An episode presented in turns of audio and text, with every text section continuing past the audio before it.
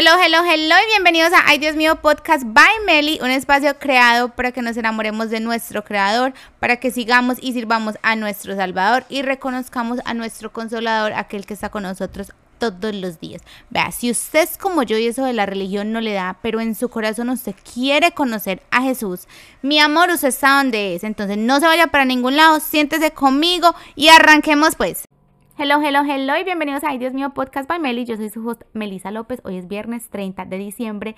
Niños, gracias, gracias a todas las personas que estuvieron conectadas conmigo durante toda la semana escuchando el libro de Santiago. O sea, hoy vamos a leer el último capítulo y hemos dado por terminado el libro de Santiago. Yo estoy súper emocionada porque, vean, el primer libro que yo leí fue Daniel y fue un poquito, bueno, eso se los cuento en otra ocasión, fue muy, muy especial.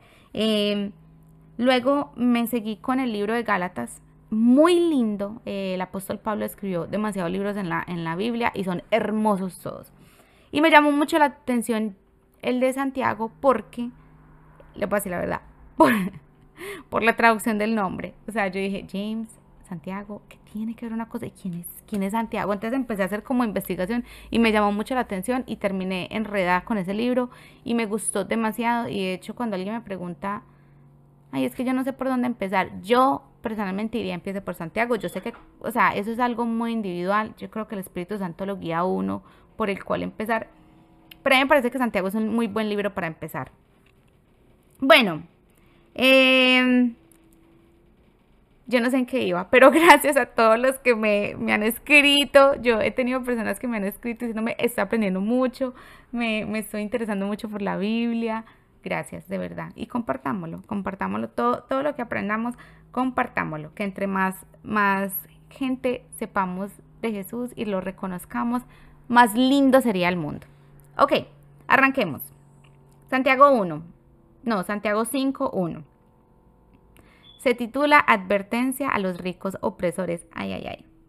Ahora escuchen, ustedes los ricos, lloren a gritos por las calamidades que les vienen encima. Se ha podrido su riqueza y sus ropas están comidas por la polilla. Se han oxidado su oro y su plata. Ese oxido dará testimonio contra ustedes y consumirá como fuego sus cuerpos. Han amontonado riquezas y eso que estamos en los días finales. Oigan como clama contra ustedes el salario no pagado a los, a los obreros que trabajaron en sus campos. El clamor de sus trabajadores ha llegado a oídos del Señor de los ejércitos. Ustedes han llevado en este mundo una vida de lujo y de placer. Desenfrenando lo que han hecho es engordar. Desenfrenando lo que han hecho es engordar para el día de la matanza. Ay, ay, ay. Han condenado y matado al justo sin que él ofreciera resistencia. Ok, eso es Santiago 5, del 1 al, al 6.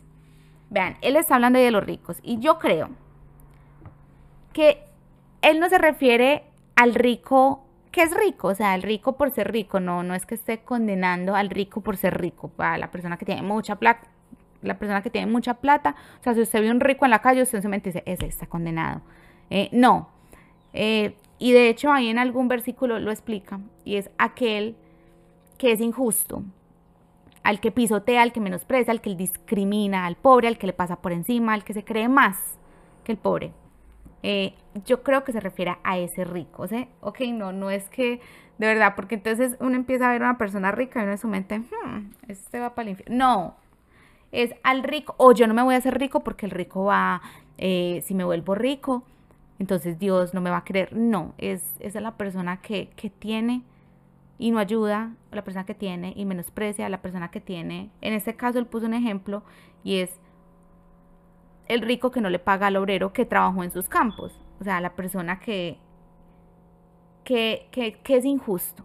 ¿Ok? Entonces, por ahí también dice que el rico, esto parece, ve justo que estamos en Navidad y ustedes saben que en Navidad se matan em, los cerditos, los marranos y durante el año, no sé cuánto tiempo se demoran para engordar, pero les dan mucha comida para que engorden para el día de la matanza. Y aquí los compara a los ricos con ese cerdito. En mi cabeza dice que el rico lleva una vida de lujo y de placer engordándose para el día de la matanza. Entonces, mucho cuidado. No es que no podamos tener plata, no es que no podamos tener eh, cosas bonitas, es que No debemos menospreciar a aquel que no tiene, al contrario, es darle la mano a esa persona. Y ya, para que no nos confundamos, listo. ok, seguimos. Paciencia en los sufrimientos, dice Santiago 5.7. Por tanto, hermanos, tengan paciencia hasta la venida del Señor. Miren cómo espera el agricultor a que la tierra de su precioso fruto, de su precioso fruto, y con qué paciencia aguarda las lluvias de otoño y primavera. Así también ustedes manténganse firmes y aguarden con paciencia la venida del Señor, que ya se acerca. No se quejen unos de otros, hermanos, para que no sean juzgados. El juez ya está a la puerta. Hermanos, tomen como ejemplo de sufrimiento y de paciencia a los profetas que lograron en el nombre del Señor. En verdad consideramos dichosos a los que perseveraron. Ustedes han oído hablar de la perseverancia de Job y han visto lo que al final le dio el Señor. El Señor es muy compasivo y misericordioso. Sobre todo, hermanos míos, no juren ni por el cielo, ni por la tierra, ni por ninguna otra cosa. Que su sí sea sí y su no no, para que no sean condenados. Yo no sabría ni por dónde empezar. Esto fue Santiago 5, del 7 al 12. Vea, habla de Job, de la perseverancia de Job. Eh, yo no sé si ustedes se conocen la historia de Job. Eh, esta podría ser una de las historias de un personaje porque es una historia bien, wow, es un señor eh, en el Antiguo Testamento, que un señor barbado, no, no sé, no sé si era barbado, pero me imagino, porque era muy viejito, no. Yo no sé, yo me imagino a las personas del Antiguo Testamento y todos me los imagino así, súper barbados, viejitos, jorobaditos. Bueno, Job era alguien que tenía dinero, tenía familia, vivía muy bien, pero amaba, amaba, amaba a Dios por encima de todo. Y un día él fue puesto a prueba no por Dios, acuérdense que Dios no nos pone a prueba. Eh, ay, no sé, yo les conté esta historia otro día, pero el hecho es que él perdió todo en un solo día, todo, todo, todo, todo, hijos, mujer, eh, bienes, todo lo perdió en un solo día. Y mm, Dios mío, él no, él no perdió su, su fe con Dios, eso fue, o sea, cualquiera en ese momento hubiera dicho, no, o sea, yo te he servido todo el tiempo y tú, no. Él no, él no perdió la fe, hermosamente él quedó ahí con él. Entonces habla de Job, Habla de la paciencia, vean, la paciencia nos explica, la paciencia nos enseña, la paciencia difícilmente se tiene. Pero yo les voy a dar un tip que a mí en lo personal me ha ayudado y es que incluso cuando nosotros estamos pasando por momentos muy difíciles, momentos que nosotros no entendemos, que nuestra cabeza no tiene lógica, es saber y tener la fe de que Dios no permite que nosotros pasemos por ningún proceso si este no tiene un propósito. O sea, Dios no nos va a permitir pasar por algo si al final de ese algo no hay una victoria. Entonces, eh, y vean, no solamente es victoria que vamos a tener algo material, a veces la victoria es espiritual y esa, y esa sí que cuenta.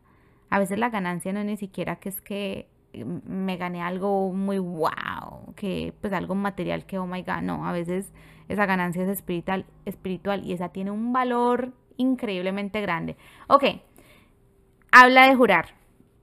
Él dice clarito. Vean, para mí en mi dialecto diario está la palabra yo juro por un Dios bendito, algo que de verdad si uno es real y consciente y los que me conocen saben que yo lo hago mucho y es algo que a mí personalmente me gustaría mucho cambiar. Y incluso en ese momento cuando lo hago, es como el reaccionar después de eso, es como que, ay, ¿por qué lo dije? No, bueno, y es como el caer en cuenta y yo creo que eso hace parte del proceso y es como uno identificar las cosas en las que falla porque obviamente perfectos no vamos a hacer, entonces es cada que cometa una, reconózcalo. Aquí dice muy claro, si es sí, sí y si no es no, o sea, sea, sea honesto no diga mentiras ya, o sea, no, no tiene que mencionar a nadie, no, no tiene que jurar en vano, no tiene que poner el nombre de Dios en vano, si es sí, sí, y si no es no, y punto, y final, y chao. Bueno, vámonos para el último pedacito de Santiago, que es, a ver, Santiago 5.13, la oración de fe. ¿Estás afligido? ¿Está afligido alguno entre ustedes? Que ore. ¿Está alguno de buen ánimo que cante alabanzas? ¿Está enfermo alguno de ustedes? Haga llamar a los líderes de la iglesia para que oren por él y lo unjan con aceite en el nombre del Señor. La oración de fe sanará al enfermo y el Señor lo levantará. Y si ha cometido pecados, sus pecados se le perdonarán. Por eso confiésense unos a otros sus pecados y oren unos por otros para que sean sanados. La oración del justo es poderosa y eficaz. Elías era un hombre con debilidades como las nuestras. Con fervor oró que no lloviera y no llovió sobre toda la tierra durante tres años y medio. Volvió a orar y el cielo dio, el cielo dio su lluvia y la, y la tierra produjo sus frutos. Hermanos míos, si alguno de ustedes se extravía de la verdad y otro lo hace volver a ella, recuerden que quien hace volver a un pecador de su extravio lo salvará de la muerte y cubrirá muchos pecados. Amén. Ok, oficialmente hemos terminado el libro de Santiago. ¡Yeah! Vean, yo al principio les estaba diciendo que compartieran. Que si aprendieron algo, que lo compartan, que si algo se les queda en el corazón, que le compartan. Y Santiago aquí termina su libro diciéndonos que, que si alguno de ustedes se extravia la verdad y otro lo hace volver a ella, recuerden que quien hace volver a un pecador de su extravio lo salvará de la muerte y cubrirá muchísimos pecados. Nosotros no sabemos a la hora de compartir una palabra a quién estamos salvando de esa muerte y no muerte física, es una muerte espiritual. Entonces, compartámoslo, que eh, estaríamos cumpliendo de verdad la voluntad de Dios. Ok, em, a ver, él empieza este pedacito con un versículo que a mí en lo personal me gusta mucho y es el 13 que dice que si alguno de nosotros está afligido, si alguno de nosotros está triste, si alguno de nosotros está aburrido, que oremos. Y que si alguno de nosotros está alegre, eh, contento, feliz, dichoso, que cantemos alabanzas, o sea, que sí o sí estemos con Él. Si estamos aburridos, orémosle a Dios. Si estamos contentos, cantémosle a Dios. Estemos siempre, siempre, siempre, siempre con Dios. Em, dice que, que si estamos enfermos, que llamemos a un líder de la iglesia. En la Reina Valera nos dice que llamemos a un, a un anciano de la iglesia. Eh, un líder puede ser el pastor, un líder puede ser un líder, eh, pero también puede ser alguien que, alguien que tenga mucha fe, alguien que usted conozca y tenga demasiada fe, que usted sepa que le encanta interceder, que lo hace de verdad con mucho, mucho amor. Acerquémonos, o sea, empecémonos a acercar a personas que de verdad tienen un corazón muy lindo, un corazón muy de Dios. Eh, personas, no busquemos personas perfectas porque no las vamos a encontrar. No busquemos una persona que, que usted diga, no tengo nada que decir de ella porque es, es, perfecta. Eso no va a pasar. Y vamos a encontrar personas que obviamente tienen algo que, que no es de nuestro agrado. Y está bien. Pero si esa persona lo acerca a usted más a Dios, entonces, acérquese usted a ella em, y pídale oración, porque hay personas que interceden muy bonito, hay personas que oran muy bonito. Y no, no es lo bonito que oren, eh, que oran con mucha fe. Y a esa persona no les podemos em, acercar.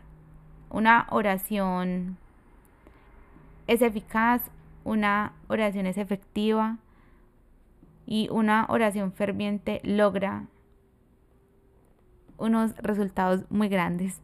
De verdad, es, es, orar con mucha fe. Y si usted no se quiere acercar a nadie, empiece usted solito. Ore, ore en su intimidad con Dios, hable con Él. Pero todo lo que le vaya a pedir, pídaselo con mucha, mucha fe. Y acuérdese que se ora, o sea, uno pide los deseos propios, pero no se les olvide que es la voluntad de Dios la que se hace y que en nuestros corazones debemos estar muy contentos con cualquiera que sea su voluntad. Bueno, yo los dejo así. No tengo más para leerles en Santiago. Él terminó, entonces yo terminé. Eh, gracias otra vez a todas las personas que estuvieron conmigo. Eh, gracias por escuchar a Melisa López hablar. Em, y nada, en otra ocasión volveré con otro libro. Si tienen sugerencias, coméntenme. Si, si quieren escuchar algo en particular, coméntenme. Em, y miramos cómo, lo hacemos listo. Em, espero que tengan un final de año muy lindo. Eh, no hagamos responsable al primero de enero de todos los años de nuestros cambios. Yo creo que mucha gente pone como que, ok, a partir del otro año, a partir del otro año, y, ya el lunes entonces empiezo con toda. El primero de enero no es responsable de que nosotros cambiemos, ¿ok? Porque imagínense que fuera el 3 de enero y tenemos una necesidad de un cambio, vamos a esperar hasta el otro primero de enero. Eh, todos los días tenemos la oportunidad de ese cambio. Es más, cada segundo de nuestra vida podemos decir ya, no más, y volver a arrancar. Entonces, nada, disfrutes en este final de año. Eh, espero que empiecen el otro con toda, pero no hagan el primero de enero responsable de ningún cambio. El cambio puede ser ya y ahora. Listo, que Dios los bendiga, que tengan un super fin de semana y si Dios quiere, volvemos a vernos, bueno, a irnos el lunes. Chao, chao.